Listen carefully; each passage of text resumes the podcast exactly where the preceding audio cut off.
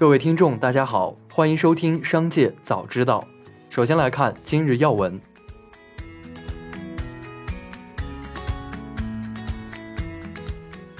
新东方在线港股公告，董事会建议将本公司英文名称由 Kohler Technology Holding Limited 更改为 Eastbuy Holding Limited，即将本公司双重外文名称由新东方在线科技控股有限公司更改为东方甄选控股有限公司。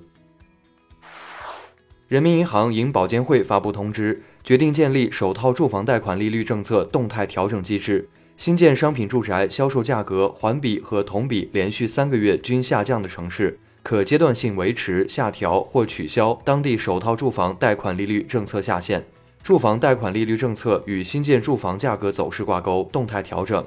住建部部长表示，对于购买第一套住房的要大力支持，首付比、首套利率该降的都要降下来；对于购买第二套住房的要合理支持。近日有消息称。证监会对核准制下的主板申报作出行业限制，明确红灯行业如食品、防疫、白酒等不能申报，黄灯行业包括家装、电器等头部企业才可申报。有投行人士表示，对部分行业的针对性指导此前已存在，例如白酒、宗教类等；部分行业限制则为近期新增，例如针对部分防疫类企业的 IPO。一起来关注企业动态。恒大集团原执行总裁柯鹏被警方带走调查，涉涉恒大深圳旧改事宜。柯鹏是地产圈少有的媒体出身的地产高管，其2001年至2008年先后在中国银行、新华社任职，2008年加入恒大集团，历任恒大集团总裁助理、恒大文化集团董事长、恒大足球俱乐部董事长、恒大排球俱乐部董事长、恒大集团吉林公司董事长、恒大集团黑龙江公司董事长。恒大集团深圳公司董事长、恒大集团珠三角公司董事长等职位。二零二零年十月升任恒大地产集团总裁，后继续升任为恒大集团有限公司执行总裁。一月五日下午，比亚迪发布旗下高端品牌仰望首款车型 U 八，定位百万级越野 SUV，通过四轮独立轮边电机 E 四方技术，可实现横向移动、原地转向。比亚迪还为 E 四方技术开发了应急浮水功能，可使该车漂浮水面。E 四方是一套以四电机独立驱动为核心的动力系统，同时配有中央控制器、专用刀片电池。这套技术方案可适配硬派越野和超级跑车。曾努力清偿多笔到期债务的时代中国控股倒在了辞旧迎新之际。一月四日晚，该公司公告称。为促进对离岸债务的整体管理，将暂停支付六笔美元债，其中有两笔于二零二三年到期，二零二四至二零二七年间各有一笔到期，票面利率在百分之五点五五至百分之六点七五之间。Wind 显示，该六笔美元债当前存续规模合计约二十六点五亿美元，两笔二零二三年到期美元债分别于三月、七月到期。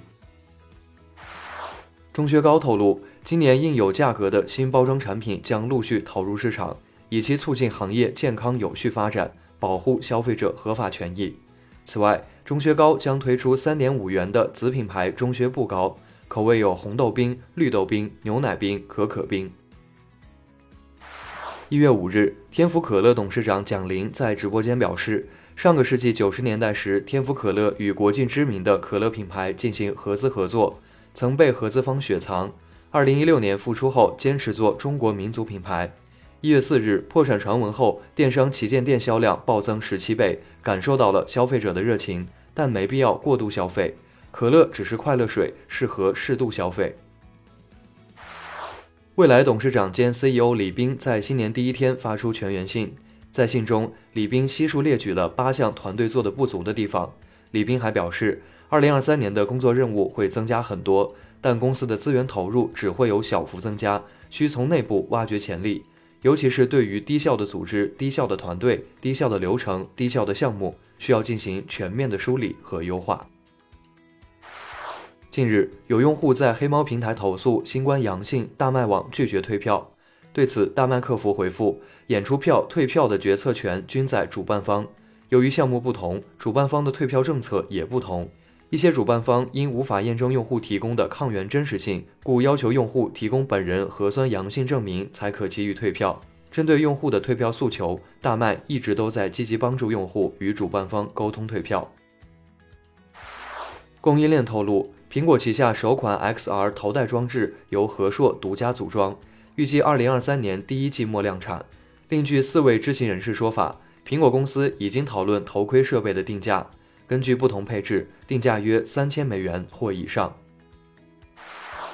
一起来关注产业发展动态。近日，中国银保监会发布关于四家保险公司偿付能力数据不真实问题的通报。通报了2022年偿付能力真实性检查中发现浙商财险、安诚财险、人保寿险、友邦人寿等四家保险公司存在的偿付能力数据不真实问题。近期，辉瑞新冠口服药奈玛特韦利托那韦片一药难求，不少人转而寻求来自印度的仿制版，其中绿盒和蓝盒两种仿制药最为知名。不过，近日，包括华大基因 CEO 尹烨在内的业内人士经药物成分检测，指出有氯核仿制药涉嫌造假。对此，涉事印度药企相关负责人证实，此事系代工厂太贪婪，生产了不含奈玛特韦原料药的无效药品。最后来把目光转向国际方面，乌克兰经济部长尤利亚斯维里登科周四表示，初步估计，二零二二年乌克兰国内生产总值下降了百分之三十点四。降幅小于预期。他在一份声明中表示，由于俄乌冲突，乌克兰经济去年遭受了自1991年独立以来最大的损失。当地时间四日，爱尔兰数据隐私监管机构对社交媒体脸书的母公司 Meta 开出3.9亿欧元的罚单，理由是这家公司旗下的社交媒体软件在欧盟区域内违规向用户投放广告，违反了欧盟的用户隐私保护法。Meta 表示不同意这一裁决，并计划提出上诉。以上就是本次节目的全部内容，感谢您的收听，我们明天再会。